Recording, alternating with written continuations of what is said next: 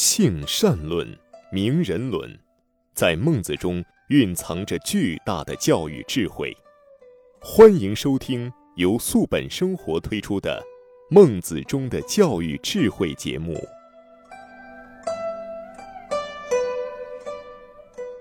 听众朋友，大家好，欢迎您收听中华文化大讲堂之《孟子中的教育智慧》节目，我是主持人雅青。在这次节目时间里呢。我们继续有请主讲嘉宾王自超老师带给我们孟子的精彩讲解。王老师你好，欢迎您。雅青老师好，听众朋友好。上一期的节目呢，我们讲到了梁惠王张居下，就是齐宣王又把这个话题回到了霸道的问题，如何教邻国？他说教邻国有道乎？呃，其实是上兵伐谋的。您上一集里讲到了，其次才是才是讲到教。哎，交怎么样相交往啊？然后呢，孟子说有也有道，交邻国也有道。为仁者为能以大事小，是故汤氏葛文王是坤仪，这是以大事小的范例。然后又讲到为智者为能以小事大，故太王是勋玉勾践是吴。以大事小者乐天也，以小事大者畏天也。乐天者保天下，畏天者。保其国，诗云：“畏天之威，于时保之。”好，先读到这里。王老师给我们讲一讲这个智者是怎么与别人相交的，以小事大，又在什么样的情境下是这样做，它的效果如何呢？好的，仁者他表现出来的一种宽容大度，呃，仁者呢，呃，往往是一种奉献者。呃，当然他自己是足以自保，然后呢，他要用道德的力量去感化一些不愿意追随他的人。所以我们在整个《论语》和孟子体系当中，我们看出来，呃，说到仁者的时候，往往都是上对下的爱，嗯，就是他有一种强大的力量在背后支撑。呃，这种力量是在道德理性引领下的经济力量，或者军事力量，或者政治力量，就是他在政治、军事、经济方面都非常的强大。但是这种强大的是在道德理性的引领下，所以就表现为一种仁者的高度。孟子一直认为仁者无敌，无敌的。意思不是说要去和别人去争斗，而是他用道德去感化别人。所以以大事小，远人不服则修文德以来之。哎，他是这样子的一种特征，就是我不和你计较，我的军事、经济和政治地位都非常的高，实力也比你强大的多。当你不服我的时候，我就教育你。感化你，我满足你的物质利益，然后我再教育你，循循善诱，这是一种仁者风范。智者是什么呢？智者是自身的实力相对不足，呃，他需要小心翼翼的通过智慧让自己求得生存，呃，这就叫智者呢。所以他能够以小事大。太王。就是周人的始祖古公胆父，他与荀彧部落，哎，他要完成这个外交关系。荀彧部落呢，就属于那种他是游牧民族、马上民族，呃，来如风，去如风。对于这个农耕民族哈，他是一种安土重迁的民族；对于游牧民族，他是今天跑，明天跑。他本来是要打狼打兔子呢，呃。打不到狼，打不到兔子的时候，有可能就打人来了。嗯，所以弄得就没有办法。这太王古公胆父呢，就和荀彧部落利用智慧，小心翼翼的和人家相处，尽可能哈不要有战争发生。嗯，勾践是吴，这个吴王把勾践呢打败以后，要灭灭越国。哎呦，这个勾践呢，他就小心翼翼的。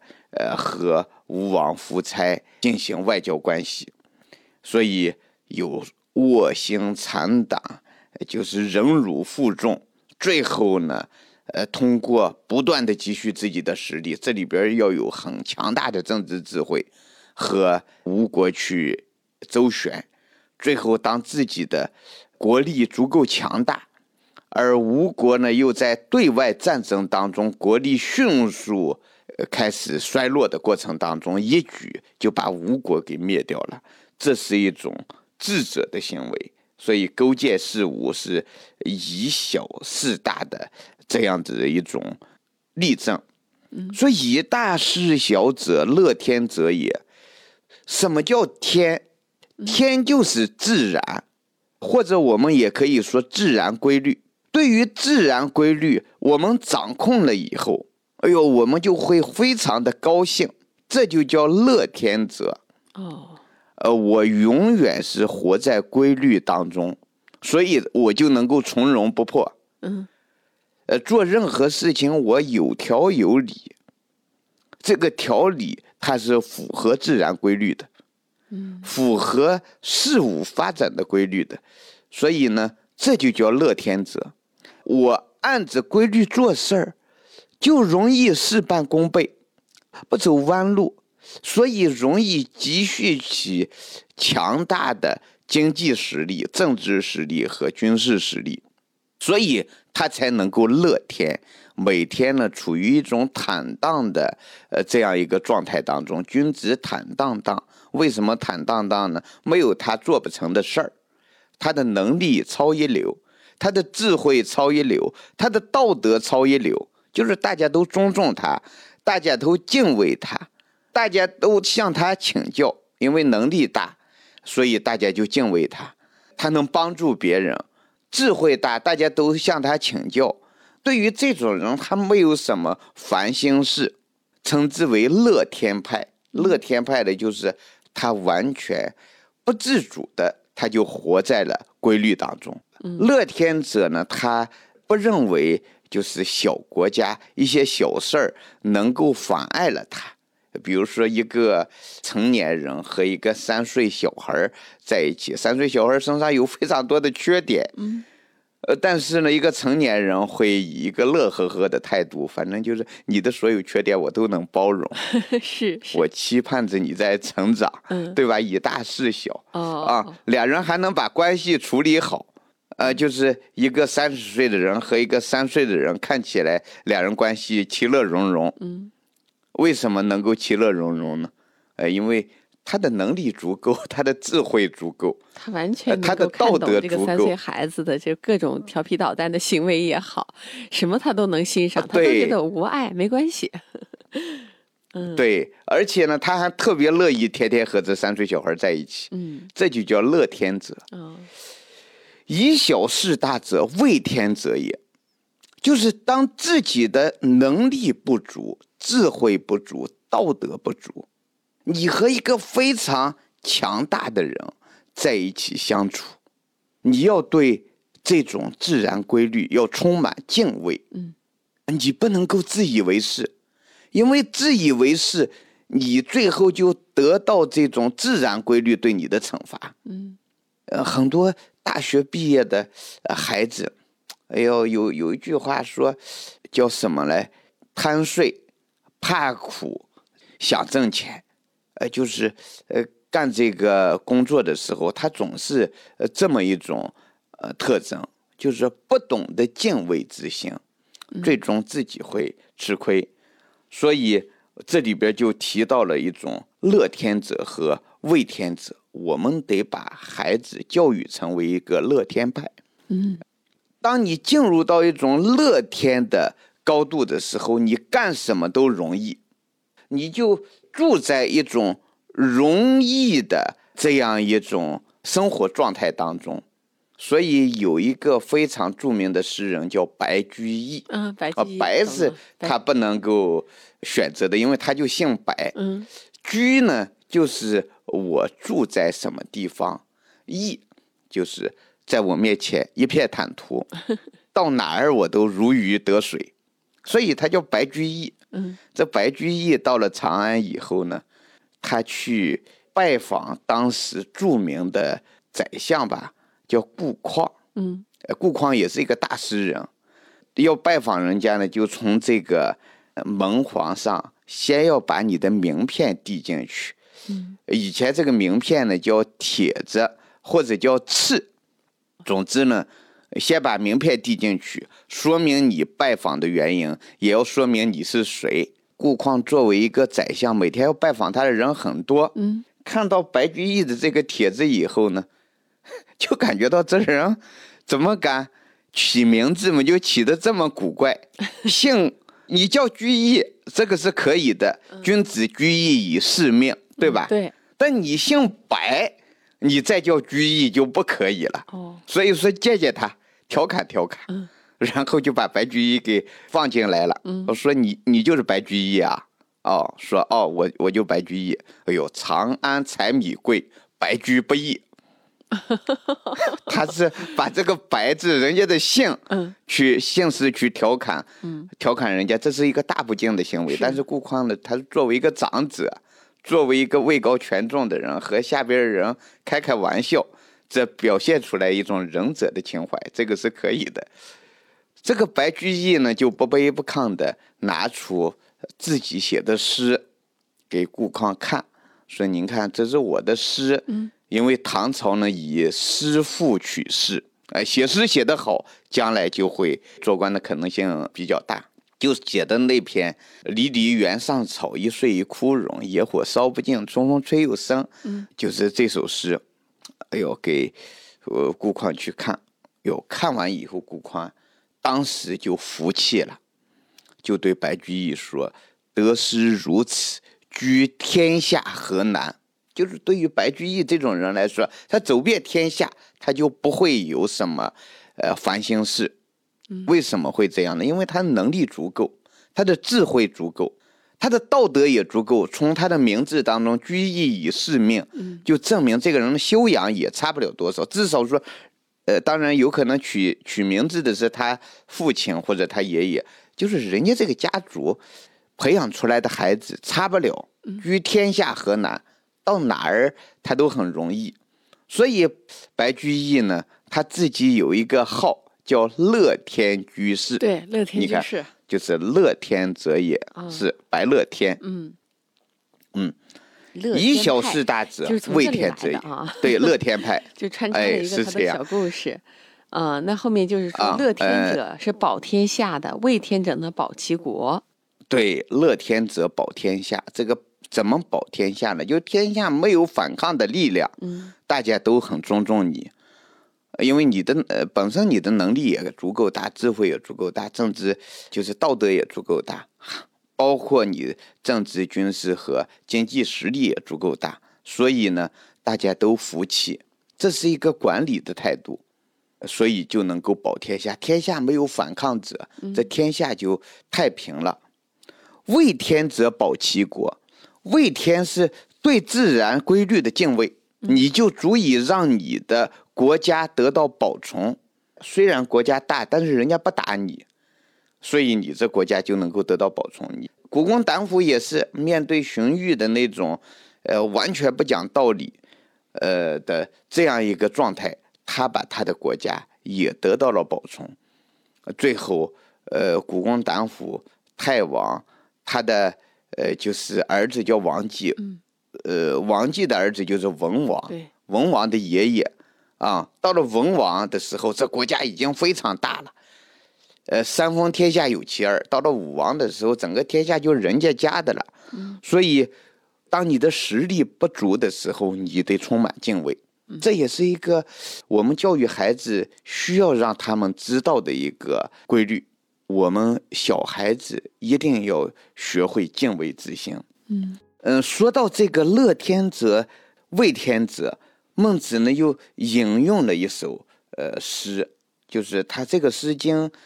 周顺当中的“我将”这首诗当中的两句话说：“呃，畏天之威，于时保之。”就是只有敬畏自然规律，自然规律它是有威严的。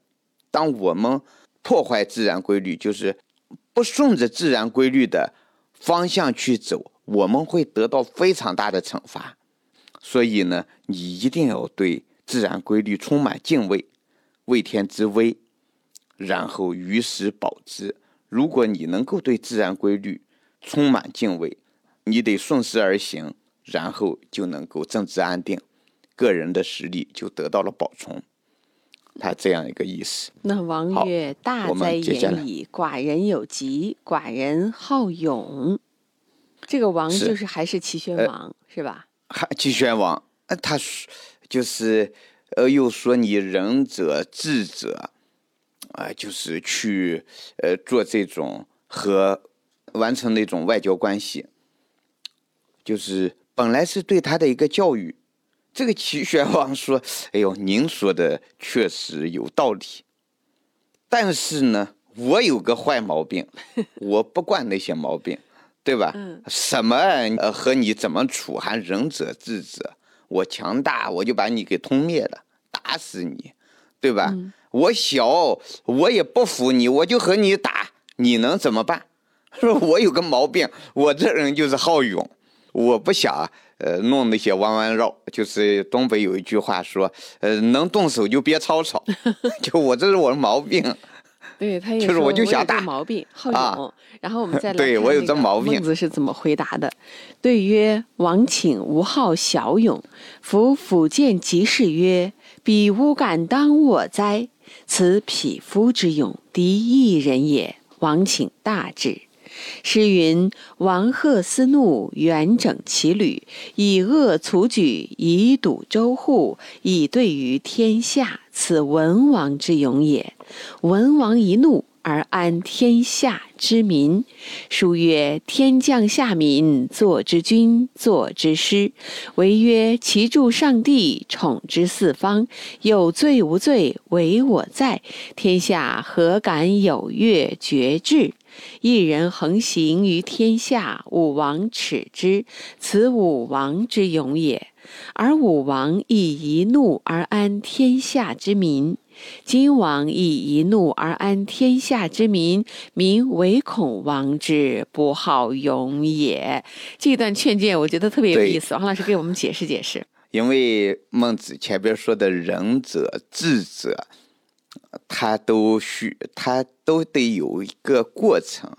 呃，用这个血气之勇呢，就是高下立判。对，要么我死，呃，要么你死，对吧？对，他是就是一种直截了当的对决，呃，这才叫男人嘛。很多人他会呃往这方面去呃什么？我哪有那么多的婆婆妈妈呢？啊，还还教育你，还小心翼翼，没有那么多呃事儿。一人拼命，万夫难敌。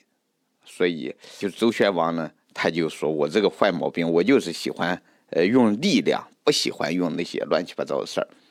孟子不是那种轻易撒手的人，他根据他的辩证法，任何事物都有其多面性，关键在于如何引导和利用，呃，他积极的一面。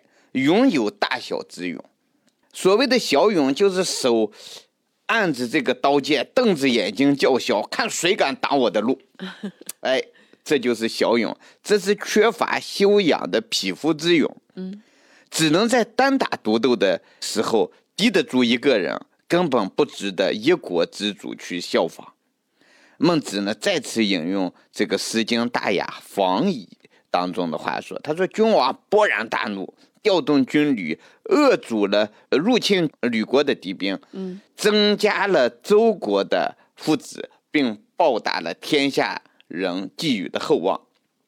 这描述的是文王之勇，一怒而安天下之民，就是。”当国家受到侵犯的时候，我很生气，怎么可以这样子呢？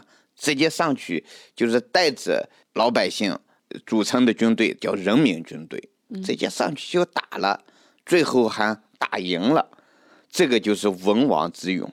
上书当中也说了，说上天降生了普通人，为他们创造了君主和长者，而。军长的责任就是帮助上帝去爱护天下老百姓。这儿的上帝，我们呃一定要知道，他和耶和华上帝不是一回事儿。这个耶和华上帝呢，他是犹太民族的神。我们这个上帝呢，是叫昊天上帝，是华夏族最早的这么一个神。所以这里边呢，我们要进行一个区分。呃，说四方之人无论有罪无罪，责任都在军长。这样一来，普天之下又有谁敢胆大妄为，超越军长的意志呢？但是，如果因此而使一个人横行于天下，比如说纣王的所作所为，嗯，这个武王呢就认为这是一种强加给他的耻辱，于是武王一怒，呃，就伐纣，灭商，安定了天下之民。这样的大勇，老百姓欢迎都来不及，怎么能说是一种毛病呢？所以孟子呢，他就是和齐宣王还是以什么来引导？就是还是要用道德理性去引领他生物属性当中的一些东西。所以这里边孟子提出了大勇和小勇这样子的呃一个区别。呃，当年。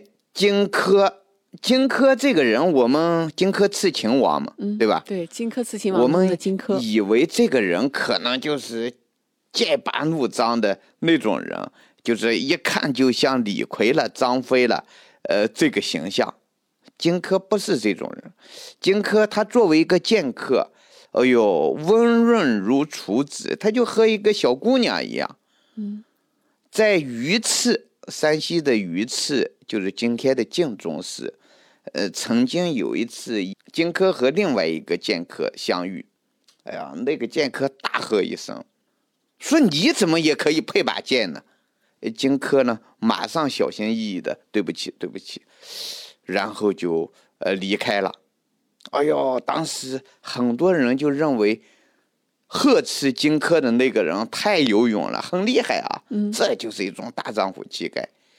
当后来荆轲刺秦王这件事疯传天下，在剑客们当中开始疯传的时候，人们才知道荆轲这种人是有大勇的人，他根本看不上和那种动不动就瞪眼睛的人，呃，去和他去拼命去。嗯，所以。